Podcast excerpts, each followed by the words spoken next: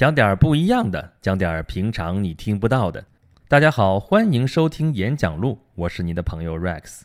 咱们这是一个有关人文历史方面内容的一个漫谈节目啊，由我在这里跟大家一起聊聊天儿，聊一聊那些大家平时可能没怎么注意，但是其实很有意思的一些故事。如果你想在听到我的声音之外，还想再跟我做进一步的交流。可以在您听到这个节目的平台上面跟我留言，我基本上都能看得到。或者，请您关注我的微信公众号“轩辕十四工作室”，在那里边可以跟我做进一步的沟通。好，废话说完了，今天咱们接着讲四大名著。上一次咱们讲的是《红楼梦》，节目结束的时候，我想让大家猜一猜，说我这一期要讲什么呢？啊，这选择其实也很简单嘛，反正就是四大名著，就那剩下三个里边挑一个呗。啊，不知道您到底是猜着没有啊？但是我已经迫不及待的想跟大家讲一讲《西游记》，为什么呢？因为它太好玩了。这《西游记》明显是四大名著里边最好玩的一部，不知道这一点大家能不能同意？但有一点，我觉得大家可能跟我是有同样的经历，那就是大家看这个四大名著改编的电视剧，看的最多的肯定是《西游记》。就每年寒暑假，这没什么片子可放了，就一定会放《西游记》，这也是好像是全世界范围之内就播放最多的一个电视剧。据说已经去申请吉尼斯世界纪录了。为啥这片子能播那么多次呢？呃，还不就是因为它好玩吗？啊，尤其是对小观众来说，假期放个假没什么事儿干，就这片子嘛，轻松诙谐幽默，然后又是中国传统文化，然后那个价值观也积极向上嘛。你看师徒四人上西天取经，历经九九八十一难，这个敢问路在何方，路都没有，然后还要去西天取经，取了十四年，最后终于取得真经，这是多么积极向上，多么有正能量的一部片子呀！至少肯定比手撕鬼子要强吧，是吧？但是在这个地方，我又要说几句可能不太好听的话了，就是我我记得原先有一部书是讲那个西方那个童话的黑历史。就是说，我们平常熟悉的那种什么格林童话里边那些故事，其实远远没有像我们看上去的那么美好。比如说白雪公主的故事，原本是一个很血腥的故事，具体多血腥，咱这儿这儿就不说了。我这地方要说的是什么呢？《西游记》里边是挺轻松幽默的，但实际上《西游记》里边的黑历史一点也不比我刚才说那黑童话的黑历史要少。不知道各位除了看那个《西游记》的电视剧，有没有真真正正去看过？《西游记》这本书啊，就是原著里边写的有些事情，您不能细想。这一细琢磨，其实叫什么？用现在的词儿说，叫细思恐极啊！你仔细琢磨琢磨，其实挺可怕的。比如说啊，比如说那个唐僧这师徒四人，呃，我们电视剧里边看到唐僧是那得道高僧啊，多么多么相貌堂堂、风流倜傥。哎，不对啊，这用用他用风流好像不太合适啊，就就反正就是倜傥吧，一表人才。一张嘴，动不动就是贫僧是从东土大唐而来，去往西天拜佛求经的。哎呦，一听这长老，那绝对是是个人物啊，对不对？但实际上，您要是看过原著，你就能看到，这长老其实取经的过程当中，也不是老那么坚定，而且其实脾气特别不好。你看书上写着写着，经常就是那长老骂道，就就就就就来这么一段。当然，这事儿还不算是说听了有多可怕的事儿。下边这个事儿，你仔细琢磨琢磨，可能就有点可怕了。比如说猪八戒，猪八戒在高老庄，我们看电视剧说，不就是挺能吃的，然后拐了那高小姐，而且对她还挺好，对高翠兰嘛，然后就不就多吃几个馒头嘛？那电视剧里边一看，对吧？那演员嘛，德华同志，你看不也就挺能吃的吗？就看那馒头哐哐哐就少了。但其实书上你要仔细看的话，你就知道。这猪八戒在当唐僧的徒弟之前，那可是要吃人的，而且他可不少吃人啊！他是吃人度日，就是靠吃人来生活的。同样的，还有沙和尚，啊，沙和尚在那个流沙河里的时候，也是时不常的就从那个河里边出来取行人的性命，也是要吃人的。而且他胸前那九个骷髅头，大家还有印象吗？那九个骷髅当年就是九个取经人被他给吃掉了。啊，他那流沙河本来其实就是弱水三千嘛。啊，我们有一句话说叫“弱水三千，只取一瓢饮”，就是指的这个弱水。其实里边就指代的就是这个流沙河。本来上去一片羽毛也浮不起来，但这九个取经人的那骷髅就浮在水面上，就不往下沉。他觉得还挺新奇，就把这九个骷髅串起来，就做成一个现在说叫项链，挂到脖子上面。当然后来取经的时候还有用处，就过流沙河就靠的这九个骷髅。所以很多事儿其实你真的不能细想啊。整个《西游记》里边这些妖精们吃人吃的还少吗？这唐僧师徒四人都差点让妖精给吃了呀。大家想想，有多少回这师徒四人就一时半会儿没死了，是因为啥？还不就是因为这些妖精们太矫情，就是想不明白到底应该是蒸着吃，还是炖着吃，还是煮着吃，还是炸着吃，还是就因为烹调方式有分歧，达成不了一致，愣让这师徒四人给跑了呢？要不他们是妖精呢？这智商是硬伤啊！所以，我们回过头来看这个《西游记》啊，从那个梗概上来讲，很容易理解。就是师徒四人去往西天取经，一路斩妖除魔，最后终于取得真经的故事。您如果只看一个故事呢，到这儿为止也就够了。咱们上一期讲《红楼梦》的时候，我就跟大家说啊，我是主张大家欣赏艺术作品，咱就从这个艺术作品本身去了解它，去欣赏它的。当然，你要是知道更多的这个背景知识也好，它后面的一些一些记载啊，什么东西的一些材料也好。你当然可以去更好的去研究它，这个无可厚非，没有任何问题。但如果您就把您的研究成果拿出来说，这就是唯一真相，或者说，呃，就是就是真理，就是这小说讲的就是这个东西的，我背后我已经揭了密了，这我觉得就没什么劲了。那《西游记》也是这样啊，这古典名著嘛，四大名著之一，这树大招风，历来历来几百年之内，有很多人去解释它。包括这作者也是说不清楚了，就跟前面说《红楼梦》一样啊。这《西游记》作者还有说他是丘丘处机丘老道的，就现在在北京白云观里边那丘处机丘老道啊，《射雕英雄传》里边有这人物啊，长春子丘处机，他确实有一本跟他有关的《西游记》啊，但不是他写的，是他弟子李志长写的《长春真人西游记》。但那个西游是干嘛呢？成吉思汗要见他，然后我们长春子就颠颠颠就去了。啊，跟他探讨了半天人生大道理啊，就是怎么长生，怎么养生。当然，结果我们也知道了，就是成吉思汗也没能长生不老。但是全真教丘处机确实确确实实受到了礼遇。呃，有人就说这小《西游记》这小说就是丘老道他来写的。但是后来人政委说这不可能啊，这背景里边官制啊什么的，明显就是明朝的事儿。所以我们后来倾向于认为作者就是吴承恩。这书写来干嘛呢？早期的这个解西游的人来说，就认为这本书其实写的就是养生大道，怎么去求长生。炼丹，炼丹叫金丹正道啊。这个丹不是我们看的，就像小说里边那个什么太上老君炼的金丹。道家是分内丹和外丹，西游记主要是练内丹的这么一个法门，这么一个过程啊。它是用。把这个过程给外化了，把它形象化了，用的是师徒四人西天取经的这个过程，一路上斩妖除魔。但实际上，他讲的每一个这个斩妖除魔，都是练内丹的一个关键点，一个关窍。不知道大家注意没有？就是《西游记》里边一提到说孙悟空的时候，就说他是心猿，怎么怎么样。然后那个白龙马呢，叫一马。这心猿意马这词儿，我们可是熟啊。啊，那么这个地方说心猿意马，指的就是孙悟空和小白龙，啊，而且那个猪八戒和沙和尚他们都有代表的词儿啊，金公木母什么黄婆，这就是唐僧这仨徒弟，这些词儿像代号一样，就明显就是五行相生相克里边这些这些讲究啊，啊，你要是一点都不懂这个阴阳五行这个八卦呀什么这东西，再看这个还真看不太明白。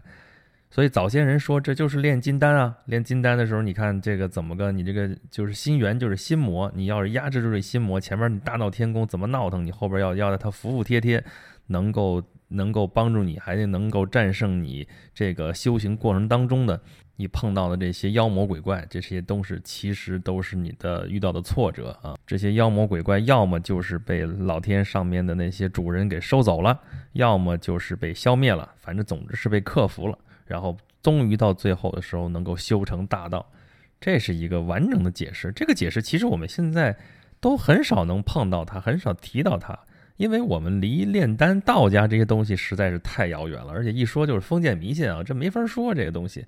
我们现在听的更多的是什么呢？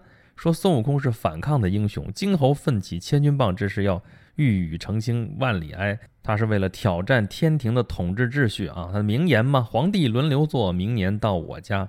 但是挑战失败，最后被压在五行山下。但是后半截也奇怪呀，他既然是反抗的英雄怎么后来压了五百年之后就那么服服帖帖就跟着唐僧去西天取经了呢？啊，当然他中间挣扎过啊，但是有紧箍咒的带着他也不得不去，就这么就服了吗？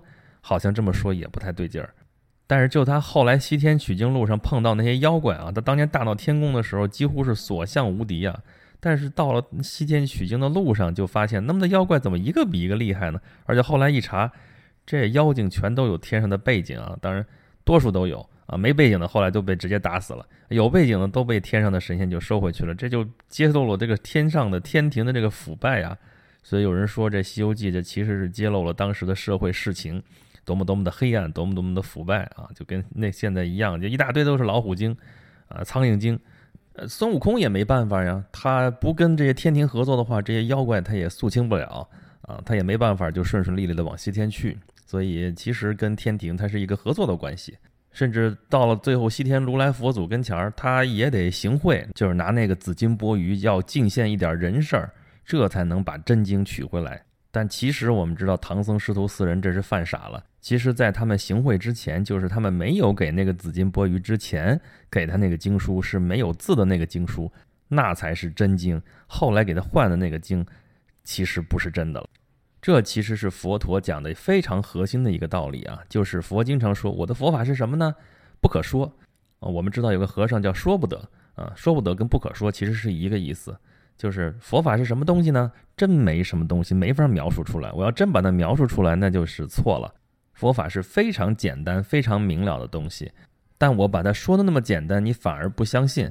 那怎么办呢？我就要通过一些证据来证明说这是佛法，这是佛法。只有这种方式，普通大众才是能够理解的，所以才会有说我要去念经，我要去拜佛，我要去供养僧人，所谓佛法僧三宝。但其实这些都是帮助你的手段。佛讲的这个东西叫做方便啊，都是方便法门。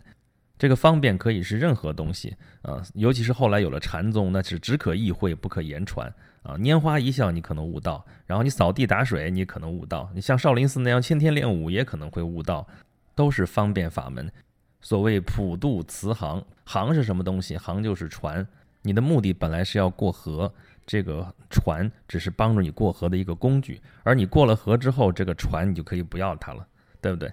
所以《西游记》这儿也是啊，师徒四人费尽千辛万苦，九九八十一难，终于取到了真经，结果发现经书是无字的。好家伙，这一看这这来气了。后来呢，行贿了，这个努力尽到了，觉得自己尽了人事了，自己拿到这个经书，才相信这是真经。其实真真正正是犯傻了。这叫什么呢？还记得咱们上一期讲《红楼梦》里边那句话吗？假作真实，真亦假呀，跟那个是一个道理。这个真经看上去像是假的。那个假的经书，大家却把它当真的供起来，这就是《红楼梦》里边提到的悖论，也是我等凡夫俗子最容易犯的错误。你看，我说《红楼梦》里边讲的都是佛理吧？再结合到我们的实际生活当中呢，这就跟我们家乡的老百姓一样，我们山东人嘛，尤其是这样，就是特别注重说，我要办什么事情的话，我要请人，我要走后门，我要送礼，觉得这个礼送到了。这个请客请到了，意思到了，这事儿才能办成。就是再正常正常应该干的事情，也得走这么一道手续，才觉得心里放心。否则觉得这事儿怎么说也不踏实。所以这个《西游记》描述的这个中国人的这个性格呀，还真的是非常到位。要不它是古典名著呢？好，前面讲的都是比较传统的解西游的方法啊。现在我们市面上能见到的解西游的，那可真的就是五花八门，讲什么都有了。比如之前看到有人讲说，《西游记》是什么呢？《西游记》其实是西方佛教世界向东方道教世界的一次渗透和颠覆。说如来佛为什么要组织唐僧这师徒四人到西天去取经呢？这是如来佛事先早就设计好了的。他用这师徒四人这一路上就把天庭搅得个昏天黑地，让人揭露说，你看天庭那么黑暗，那么腐败，我西天多么多么的是极乐净土。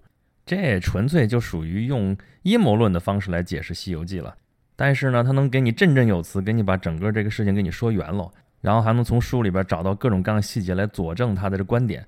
像这种说法，我们有时间的话翻一翻，也就是哈哈一乐吧。